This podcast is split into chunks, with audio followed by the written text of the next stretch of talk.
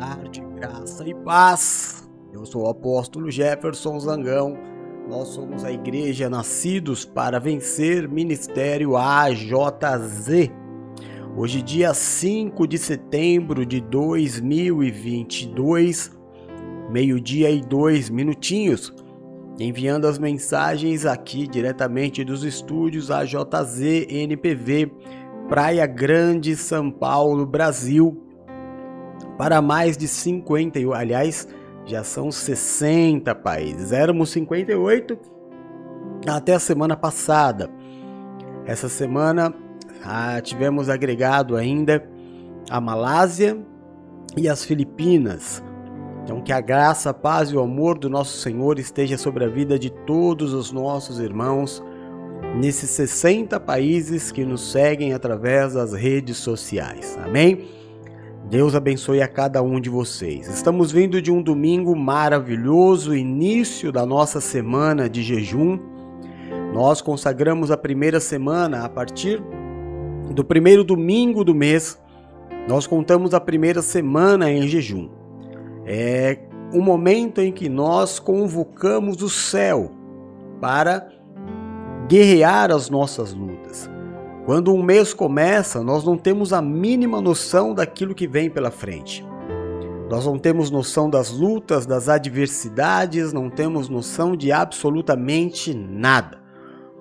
E temos o posicionamento do rei Josafá, que antes de partir para a luta, sabia que algo muito difícil estava por acontecer. E ele então apregou um jejum coletivo para que toda a nação buscasse a face do Senhor e o Senhor pudesse intervir ao favor da igreja. Assim nós fazemos também. Ontem, dobramos os nossos joelhos, nos consagramos nesta primeira semana de jejum.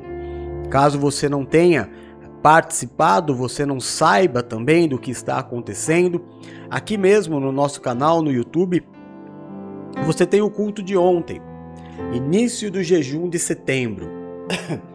e você pode assistir ao culto, consagrar o seu jejum e juntos entrarmos nesta semana que vai nos garantir um mês de setembro abençoado. Amém? Não fique de fora, de forma nenhuma. Você venha conosco porque Deus tem um caminhão de bênçãos para derramar sobre a nossa vida. Este especificamente é o jejum da restauração da família. Então, venha conosco, você, se possível, sua casa, sua família. Vamos juntos buscar a intervenção do céu naquilo que são os nossos problemas aqui na terra. Bom, culto de, do meio-dia. Nós vamos agora é, ao nosso devocional, o primeiro da semana. Dando continuidade ao livro de Mateus, nós estamos no capítulo 21 e nele seremos ministrados nesta tarde. A palavra do Senhor, se você quiser abrir a sua Bíblia, Mateus capítulo de número 21.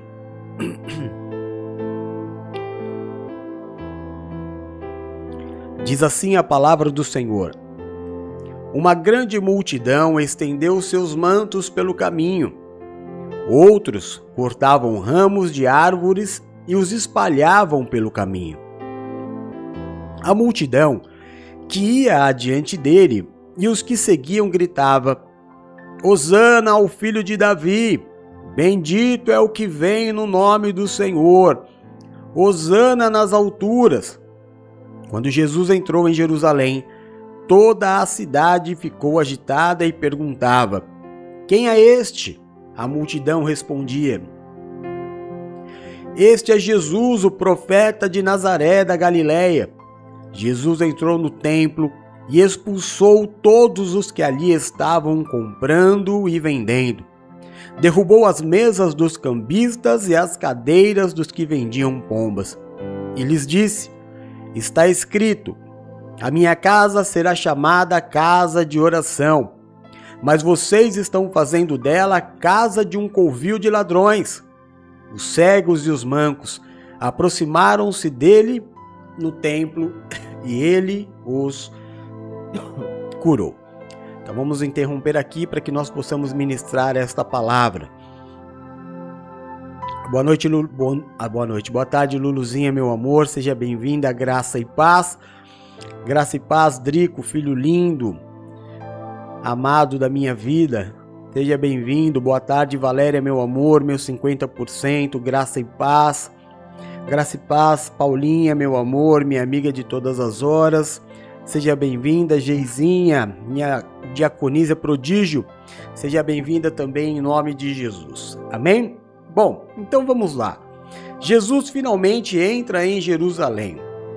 Antes disso, é, Jesus diz aos seus discípulos para que eles fossem até o centro da cidade e ali eles encontrariam algo que Jesus precisava: um jumentinho.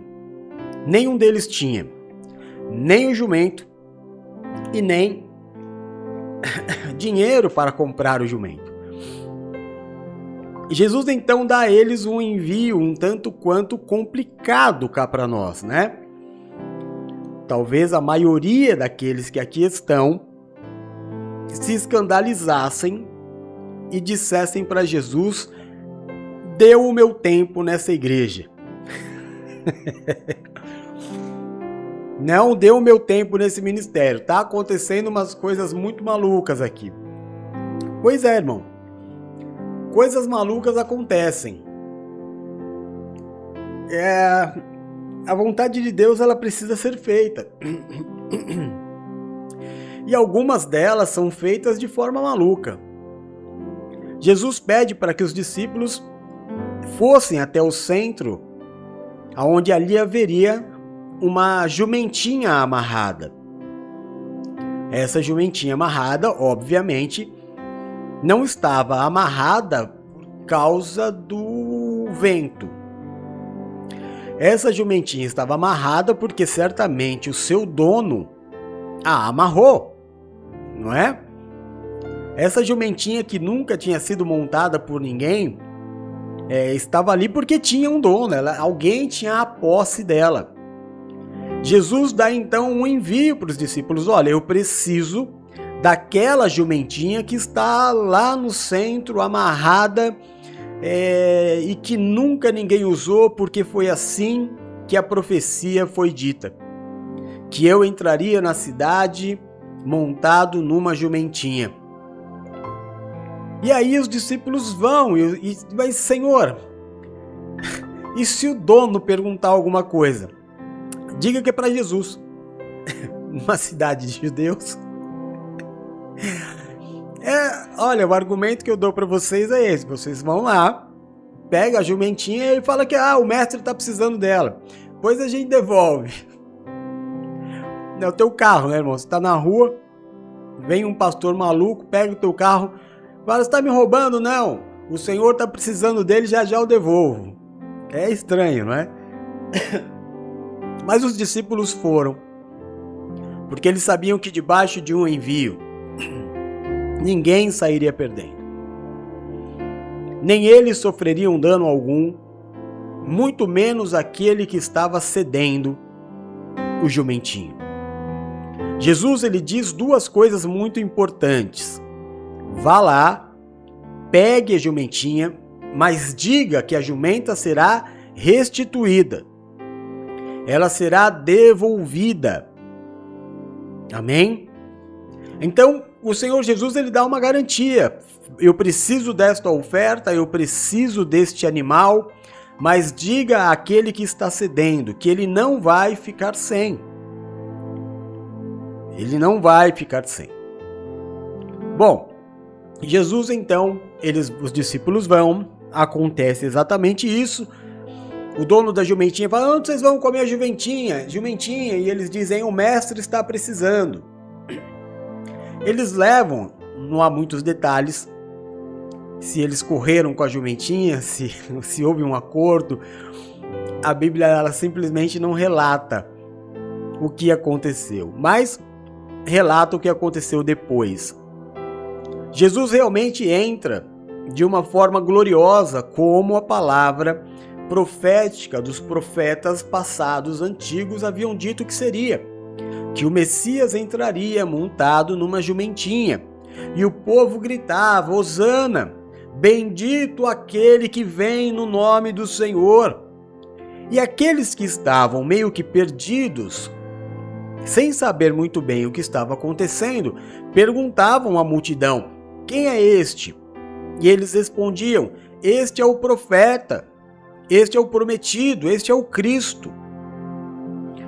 Jesus, ao entrar na cidade, vai direto ao templo, que estava completamente corrompido. Nesta passagem de Mateus, não relata com detalhes como outros evangelhos. Há uma passagem bem por cima daquilo que Jesus fez quando vai no templo. Quando Jesus chega no templo, irmão, é, havia um grande comércio na entrada do templo. Não muito diferente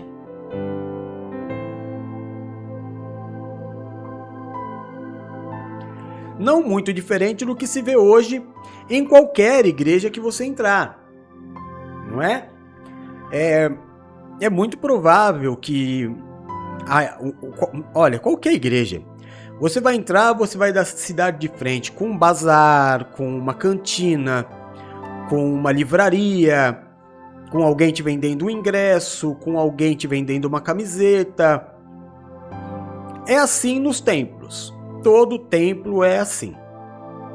Mas ali em específico, o que, que acontecia? As pessoas, os judeus, eles iam até o templo para entregar as suas ofertas. As ofertas, muitas delas, eram feitas através de sacrifícios de animais.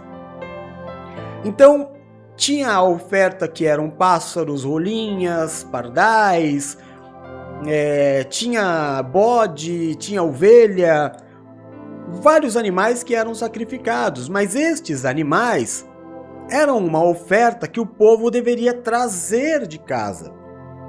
Eram as suas crias, eram algo que é, tivesse valor para o povo. Mas o que, que aconteceu? Os fariseus religiosos da, da época colocavam bancas já na entrada do templo para que o povo não precisasse levar o seu sacrifício. O povo levava dinheiro. Então tinha ali vendedores de pombas, de rolinhas, de ovelhas, de bodes, de carneiros, é, de, de todas as ofertas que eram necessárias. Então a pessoa ela ia ela dava o dinheiro e pegava a oferta que ela tinha que entregar. É claro que isso não tinha valor algum. É claro que não era este o princípio da entrega que o Senhor queria. Jesus então ele faz lá um chicote, como diz no outro evangelho, e ele quebra todas as bancas, libera todos os animais e sai gritando: Bando de salteadores, vocês fizeram da casa do meu pai um covil de ladrões. Vocês fizeram da casa do meu pai um mercado. E expulsa todos aqueles comerciantes que estavam na porta do templo. Claro que ele foi odiado por isso, não pelo povo, mas por aqueles que lucravam com, com aquele comércio na porta da igreja. Perdão, igreja não, do templo judeu. Né? É, baseado nessa passagem, que não é uma passagem lá muito gostosa de se ministrar nos dias de hoje, aonde já se acostumou que a igreja é um lugar de profissionais. Eu vi uma garota postando um vídeo é, embasbacada, espantada com o preço do cachê dos cantores gospels, que vai que chega a 200 mil reais. E ela, indignada, fez um vídeo. Ela falou: gente, como é que pode uma pessoa que canta para Deus, que diz que é louvor, cobrar tanto dinheiro para fazer um show? Ir para uma igreja e cobrar dinheiro. Isso é o óbvio. Qualquer pessoa cristã, não é? Que tem um pequeno entendimento, sabe que eu não posso cobrar para pregar, não posso cobrar para cantar, porque estou fazendo para o Senhor e não para o povo.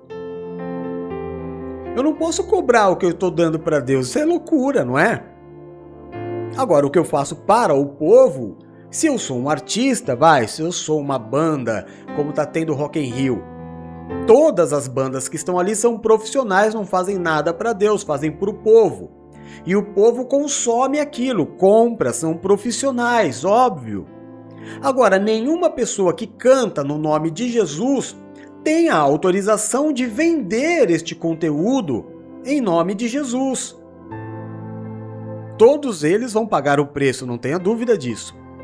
Agora, o que me espantou não é só o fato deles venderem, é que essa moça fez esse vídeo assustada porque ela não, não é, é, é, podia entender como isso acontecia, mas a maioria das pessoas respondendo ao vídeo dela é criticando a postura dela e apoiando os can cantores gospel, dizendo que todo profissional merece receber o seu salário, mas eles não são profissionais. Eles não são, são salteadores. A Bíblia ela me ordena o que eu recebi de graça, de graça vos entreguei. Ah, mas eu sou um músico profissional, então tenha um salário da igreja que você está por prestar um serviço naquele lugar, porque afinal de contas você deve ter família. Se você vive daquilo, que a igreja te pague um salário. Como pastor, também deve ter um salário. E não viver de como a gente ouve falar, ah, vai pregar lá na minha igreja que eu te dou uma oferta. negócio é esse de oferta, irmão? Você vai pregar na igreja do irmão, no máximo que ele faz para você é bancar o, o teu combustível, tua estadia. Caso você vai ficar alguns dias, agora tem uma tabela de preços que você vai cobrar para você pregar em algum lugar, por favor, tá completamente fora da visão. Mas Jesus entrou em Jerusalém, as pessoas saudando ao Senhor. claro, que ele incomodou, né? É... Aqui no versículo, quer ver? Olha que eu já vou dizer para você aqui, ó. Versículo 12, que Jesus entra no templo e expulsa, né? Os, aqueles que estavam, tanto quem comprava como quem vendia. É isso que eu queria pegar aqui, ó, no versículo 12 para falar para você. Tão culpado é o que vende como o que compra. Quando ah, tá claro, ó, eu vou ler mais uma vez para você entender. O versículo 12 diz assim: Jesus entrou no templo e expulsou todos os que dali estavam comprando e vendendo. Então, tão culpado espiritualmente é o que vende e é o que compra. O que eu e a Bispa Paula dizemos todos os dias no programa das 10 da noite. Só se vende aquilo que tem gente para comprar. O que ninguém compra é impossível vender. Há um mercado sendo abastecido, um mercado gospel, o mercado da música, o mercado do entretenimento, o mercado tá feio. Tá feio. E a conta sempre chega. A conta sempre vai chegar. Seja aqui ou seja o dia que você morrer e vai se assentar diante do grande trono branco. Mas tão responsável é o que vende como aquele que compra diz o Senhor. Ainda assim chegaram-se a eles alguns cegos, alguns mancos, e ele curou a todos. Versículo 15. Mas quando os chefes dos sacerdotes e os mestres da lei viram as coisas maravilhosas que Jesus fazia, e as crianças ainda gritando no templo, Hosana ao filho de Davi, ficaram irados e perguntaram: não estás ouvindo o que estas crianças estão dizendo? Jesus respondeu: Sim. Vocês nunca leram? Dos lábios das crianças e dos recém-nascidos suscita o mais sincero louvor. E deixando-o, saiu da cidade para Betânia, aonde ali passou a noite. De manhã cedo, quando voltava para a cidade, Jesus teve fome vendo uma figueira, à beira do caminho, aproximou-se dela, mas nada encontrou a não ser folhas. Então disse: Nunca mais dê frutos. Imediatamente a árvore secou. Ao verem isso, os discípulos ficaram espantados e perguntaram: Como a figueira secou tão depressa? Jesus respondeu: Eu lhes asseguro que se vocês tiverem fé e não duvidarem, poderão fazer não somente o que foi feito à figueira, mas também dizer a este monte: Levanta-se e atira-te no mar, e isso será feito. E tudo, tudo o que pedirem em oração, se crerem, vocês receberão. Vamos lá. É, Jesus sai, o clima ficou pesado, né? Os religiosos já odiando Jesus de todos os pontos, já não suportavam mais o cheiro de Jesus. Para ajudar, as criancinhas ainda começam a louvar o nome de Jesus. Os, os fariseus ficaram com muita raiva, mas com muita raiva questionaram Jesus e disseram para ele assim: Você não está vendo o que essas crianças estão dizendo? Ele falou: Tô, e está se cumprindo a palavra. Que da boca dos pequeninos sairia o mais puro louvor. Aí, irmão, aí é que o religioso ficou realmente muito bravo com Jesus. Jesus resolve sair dali então, né? Como nós vimos, ele sai dali e vai para Betânia, não é isso? No caminho, Jesus teve fome. No meio do caminho, ele encontrou uma figueira. Essa figueira era muito pomposa, era uma figueira bonita, cheia de folhas. Jesus se deixou levar pela aparência dela, mas chegando nela não tinha nada a não ser folhas. Aparência. Jesus olhou e amaldiçoou aquela figueira, dizendo: que nunca mais saia fruto de ti. E no mesmo momento a figueira secou. Os discípulos tomaram um susto. Eles falaram assim, mas como que tão rapidamente essa figueira que estava linda pôde secar? Aparência. Toda aparência passa, meu irmão. Ninguém sustenta por muito tempo uma falsa aparência. A mentira tem perna curta. A aparência. A, olha, meu irmão, ninguém vive de aparência. Nós vivemos pela essência. Quando o Senhor mandou Samuel buscar o novo rei de Israel, que era um dos filhos de Jessé, Jessé apresentou para o, o, sacer, o, o profeta todos os seus filhos que aparentemente tinham condição de ser rei. Mas existia um menino que ainda não tinha a aparência de rei, que ainda não tinha capacidade para ser rei, mas que tinha dentro de si uma essência que nem sequer ainda havia sido notada pelos mais íntimos que eram os seus pais.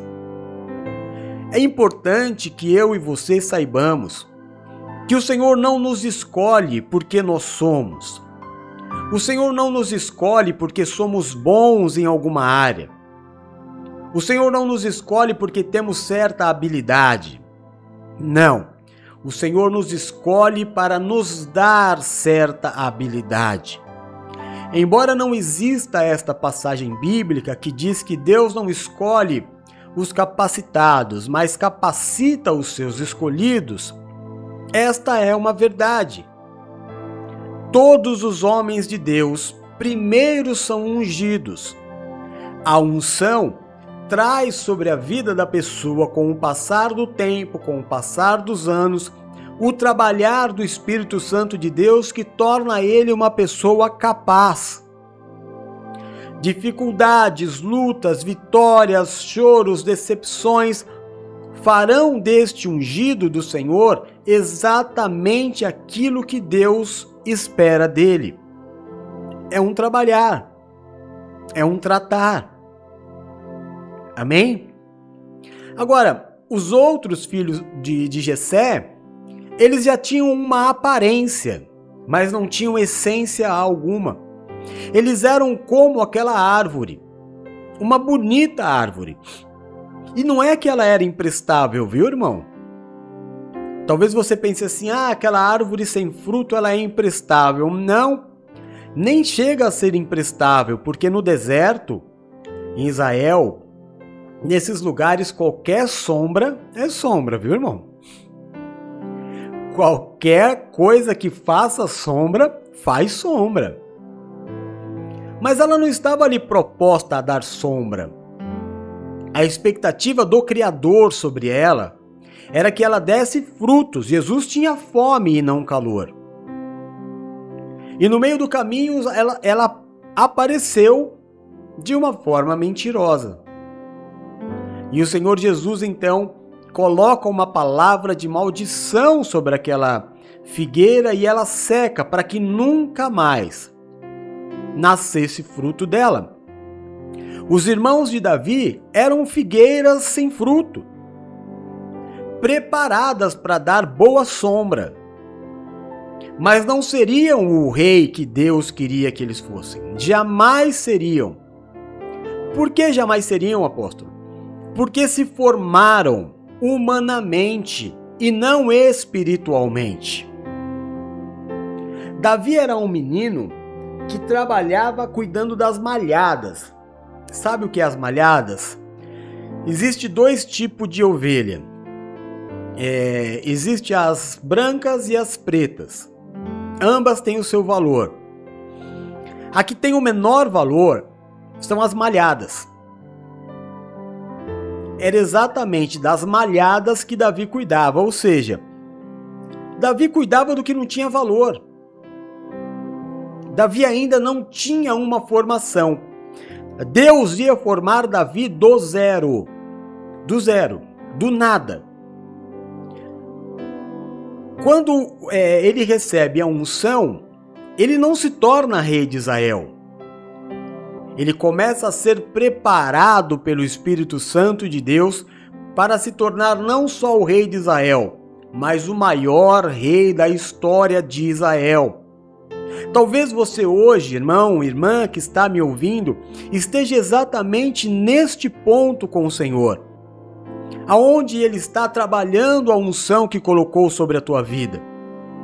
Eu sei, claro que eu sei, você não precisa me dizer. Você quer hoje. Você quer o resultado agora. Mas há um tempo determinado para todas as coisas. Existem algumas coisas que, se Deus colocar na tua mão agora, por mais que você bata o pé, fique bravo com o apóstolo, fique bravo com Deus e diga: Não, eu estou capacitado para tal, talvez, irmão, você ainda não esteja do jeito que Deus queira. Eu vou te dar um exemplo. Com 26 anos, eu me tornei um grande empresário. Eu era excelente na minha profissão. Excelente. Eu era um professor maravilhoso. Já havia recebido alguns, algumas premiações de melhor do Brasil pela ABF. Mas eu não era administrador mas eu não sabia o toda o, o molejo, todo o, o gingado de vendas. Eu sabia ensinar. Quando me foi proposto é, comprar, ganhar aquela escola, eu não pensei duas vezes porque eu não havia conhecido ainda fracasso profissional. Tudo que eu tinha me proposto a fazer até então, eu tinha dado muito certo. E uma das coisas que eu orava muito a Deus é para ser um empresário. Era o sonho da minha vida ser um empresário. Mas não era a hora. A empresa caiu na minha mão e demoraram poucos anos para que eu falisse aquela empresa. E quase, quase destruísse toda a minha vida. Deus permitiu que isso acontecesse para que eu passasse a acreditar mais no tempo de Deus do que no meu tempo. Eu posso achar muitas coisas, mas a palavra certa é aquela que sai da boca do Senhor. Eu posso achar sobre o meu tempo, mas Deus sabe o tempo certo para me dar todas as coisas. Deus sabe o tempo certo do teu bom encontro, Deus sabe o tempo certo da tua promoção, Deus sabe o tempo certo da tua unção, Deus sabe e está trabalhando para te capacitar. E quando você se tornar assim como Davi, apto, com habilidades tais para ser o rei, Deus vai te colocar assentado no trono, ainda que o mundo se levante contra você. Maior é aquele que está na tua vida do que aquele que está no mundo. Nada nem ninguém pode frustrar os planos de Deus na vida de um homem. Se você é um homem de Deus, uma mulher de Deus, centrada, cheia de fé, que aguarda no Senhor, suportando as provas como aprendizado, passando pelo deserto sabendo que o deserto é a escola de Deus. Quando você estiver preparado, nada vai impedir Deus de colocar na tua mão aquilo que ele deseja que você tenha. Então aguarde no Senhor e isso em silêncio. Aquela figueira nunca mais voltou a dar frutos. No versículo 22, a palavra diz assim: Que tudo que nós pedirmos com fé nós receberemos. Jesus então entrou no templo. E enquanto ele ensinava, aproximaram-se dele, adivinha quem? Os religiosos, sacerdotes, líderes religiosos e perguntavam: com que autoridade você faz essas coisas? Quem te deu tal autoridade? Jesus respondeu: Eu também lhes farei uma pergunta. Se vocês me responderem, eu lhes direi com que autoridade estou fazendo estas coisas. De onde era o batismo de João? Do céu ou dos homens? Eles discutiam entre si, dizendo: Se nós dissermos do céu, ele perguntará: Então por que vocês não creram em João? Mas se dissermos dos homens, temos medo do povo, pois todos consideravam João um profeta. Então eles responderam a Jesus: Não sabemos. Ele lhes disse: Tampouco eu lhe direi com que autoridade estou fazendo estas coisas. O que acham? Havia um homem que tinha dois filhos. Chegando ao primeiro, disse: Filho, vai trabalhar hoje na vinha? Este respondeu: Não quero. Mas depois mudou de ideia e foi. O pai chegou ao outro filho e disse a mesma coisa. E ele respondeu: Sim, senhor. Mas não foi. Qual dos dois fez a vontade do pai? O primeiro, responderam eles. Jesus lhes disse: Digo-lhes a verdade: os publicanos e as prostitutas estão entrando antes de vocês no reino de Deus. Como é que é isso, apóstolo? Vou te explicar. Tem pessoa que é relutante em relação a ouvir a palavra de Deus, não tem? Talvez você tenha um amigo que quando você fala de Jesus, ele torce o nariz que quando você fala de igreja ele torce o nariz. Talvez você tenha sido uma mulher, um homem deste tipo. Que alguém chegava para você e falava: Olha, você precisa dar um pulinho lá na igreja. Olha, você precisa assistir o culto do apóstolo pela internet. Olha, Jesus é legal. Ah, ah, não curto essas coisas, né? Não curto essas coisas. Em compensação, é, existiam outros. Então eu vou dar um exemplo aqui. A Geizinha foi a, a última que entrou, né? Então eu vou pegar ela como exemplo. então alguém ia lá, vamos dizer a Raquel. Ô oh, filha, vamos lá na igreja do apóstolo. Ela, ai mãe, que igreja nada, não gosto dessas coisas. Amém. Ô Geisa, ô filha, vamos lá na igreja com, com a mãe? Não, não vou. Enquanto isso, quando a Raquel ia para a igreja, já tinha algumas pessoas lá. Então imagina que tinha uma, uma pessoa na igreja, até graduada talvez, que sempre ligasse, hein? vai para a igreja hoje? Vou, opa, vou sim. Aí de repente, irmão, a Geisa, que era aquela que falava, não, não vou, vai conhecer. E se apaixona pela igreja. E se torna igreja. E aquele que já estava lá parou. É assim. Os pecadores e os publicanos vão entrar no céu primeiro do que aquele que já conhece a palavra. Porque muitos dos que conhecem a palavra vão ficando pelo caminho. Porque muitos filhos de Deus des desfalecem fácil demais. E com isso vão chegando, pelo amor de Deus, né? Eu estou usando a Geisa como exemplo, como sempre, você sabe, como a última pessoa que deu, escreveu no chat, né? Então, é, pessoas como Marcelo, pessoas como a Geisa, são aqueles que vão ocupando o lugar da igreja, o lugar no reino dos céus, que em um primeiro momento não eram deles. Porque existiam outros, até graduados, que estavam lá dizendo: Eu vou, eu vou, eu vou. Só que passaram a não ir mais. E o Senhor disse: Quem é que quem você acha que fez a vontade do Pai? Aquele que terminou indo ou aquele que começou indo? Você acha, meu irmão, que ao chegar no céu, você vai contar uma história? Você acha que quando você chegar no céu, você vai contar, é, olha, até 2020 eu fiz muita coisa. De 2020 para lá eu parei, mas eu tenho muita obra. O senhor vai falar essa obra não vale.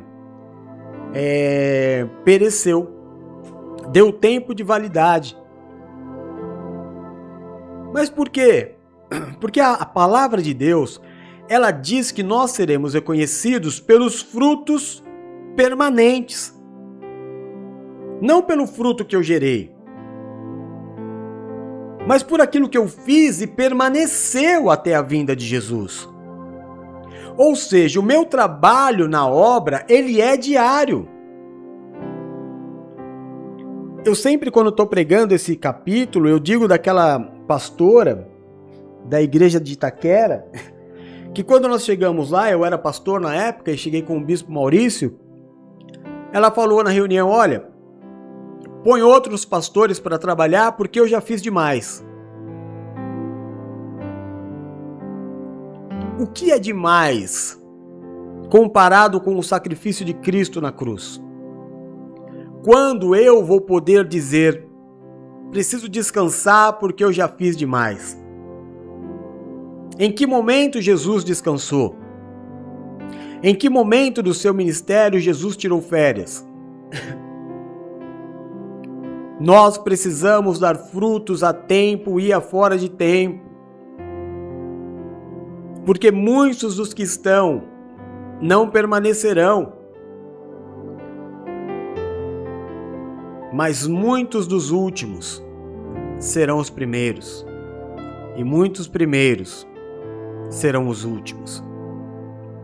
E continuou a palavra dizendo assim: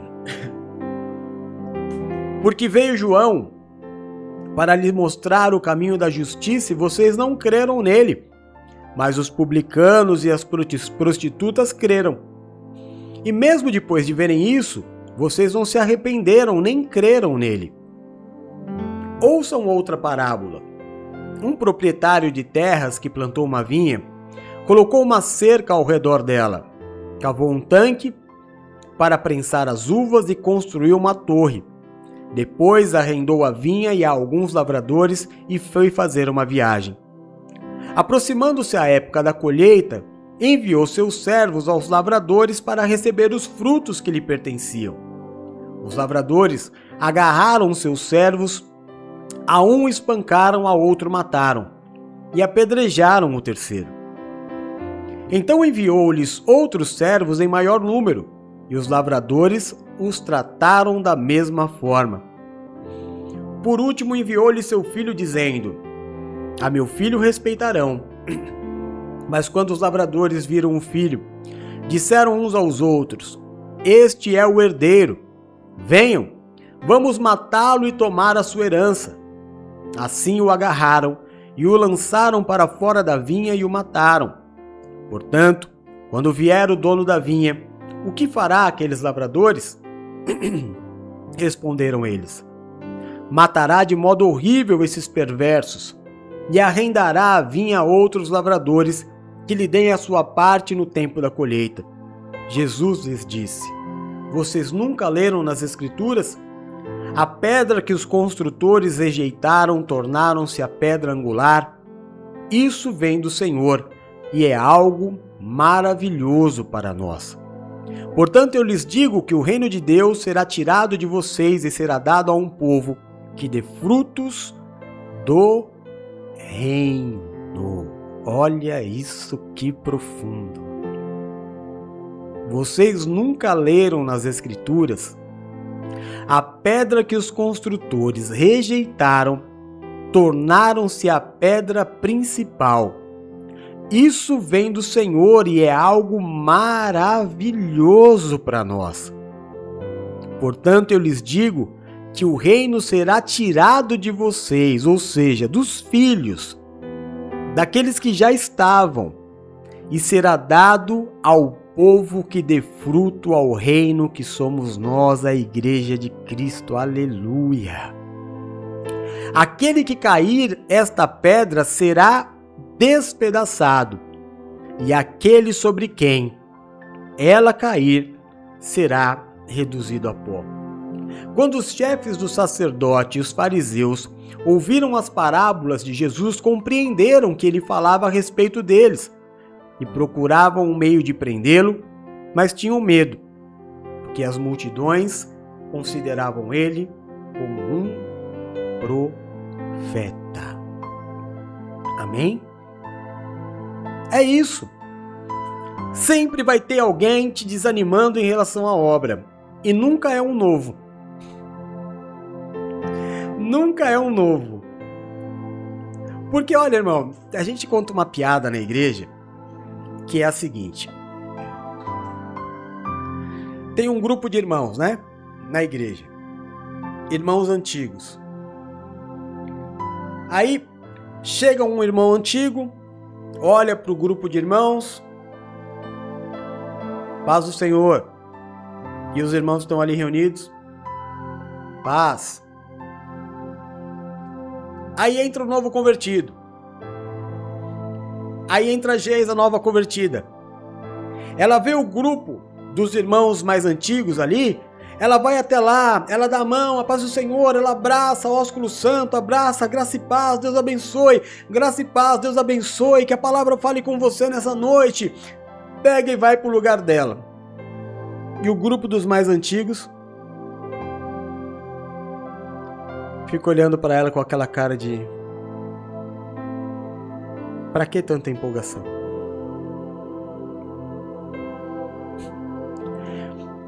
É exatamente assim, irmão.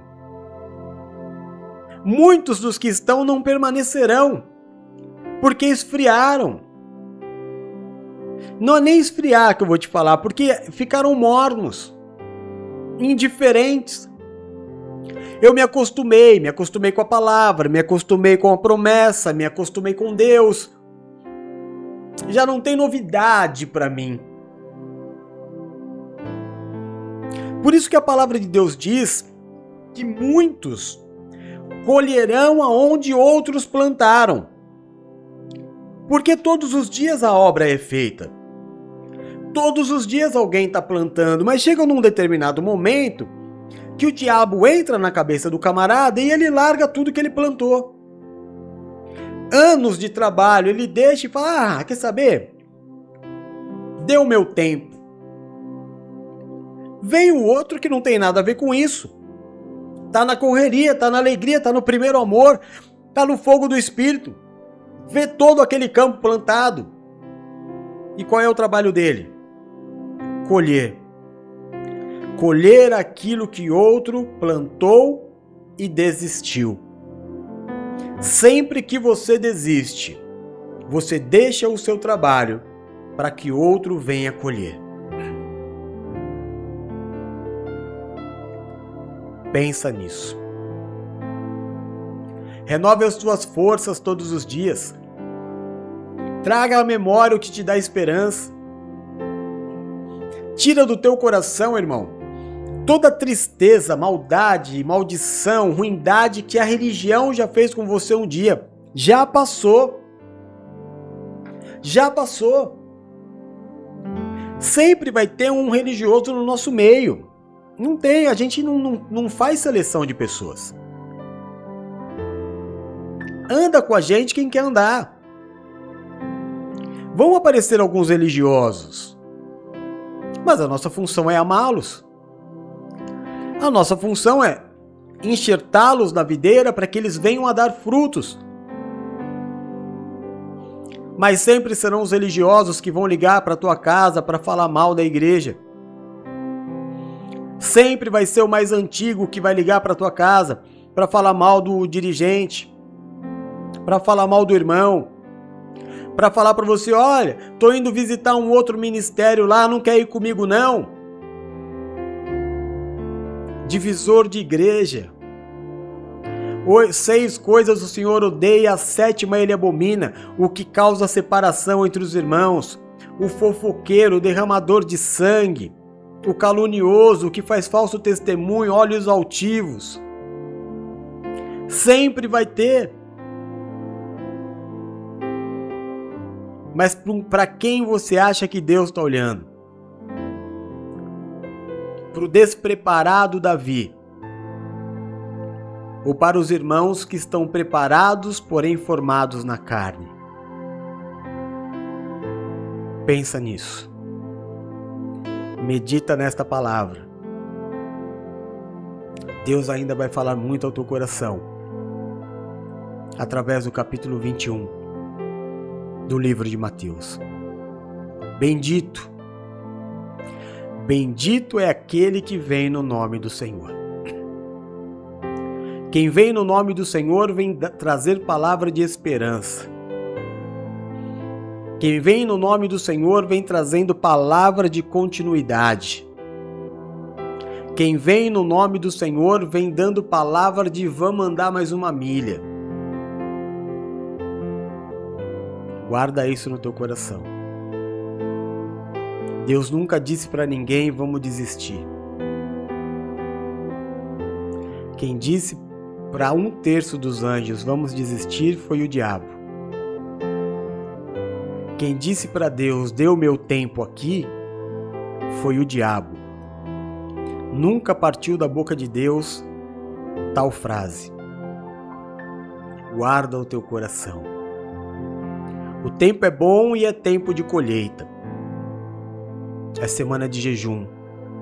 É semana de milagre. É semana de guerra. É semana de colocar o inimigo debaixo dos nossos pés.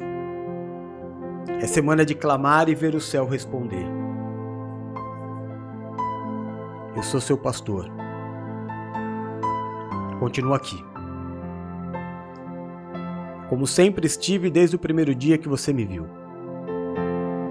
Posicionado, de pé, orando, jejuando, colocando todos os dias da sua vida diante do Senhor faça o mesmo por mim. Eu, apóstolo Jefferson, nunca, nunca, nunca, nunca vou te abandonar. Eu sempre estarei aqui. Que a graça, a paz e o amor do nosso Senhor e Salvador Jesus Cristo esteja sobre a sua vida, a sua casa e a sua família Que o Senhor do trono ao qual está sentado se curve e te marque nesta promessa. Eu te abençoo e te envio, no nome do Pai, no nome do Filho e no nome do Santo Espírito de Deus. Amém e amém. Te amo em Jesus. Amém? Daqui a pouquinho, oito e meia, consagração do jejum, hein? Pega os teus pedidos e bora lá fazer mais este dia. Logo após a consagração do jejum, eu, Bispa Paula, Bruna e Bispo Eduardo com o programa Comunhão de Noite, hoje especial, comemorando o aniversário da nossa irmã Silvia, aqui da Igreja da Praia Grande. Então, se você ainda não enviou a tua felicitação via áudio para o meu WhatsApp, mesmo que você não a conheça, ela é tua irmã. Amém? Então envia o teu áudio. É, com certeza ela vai ficar extremamente feliz, né? Até por passar a te conhecer de uma forma tão agradável. Então envia o teu áudio de felicitações para o meu WhatsApp e às 10 horas da noite nós vamos celebrar o aniversário da nossa irmã para honra e glória do Senhor. Fica com Deus, viu, meu irmão? Eu amo você em Jesus. Beijo, fui, tchau.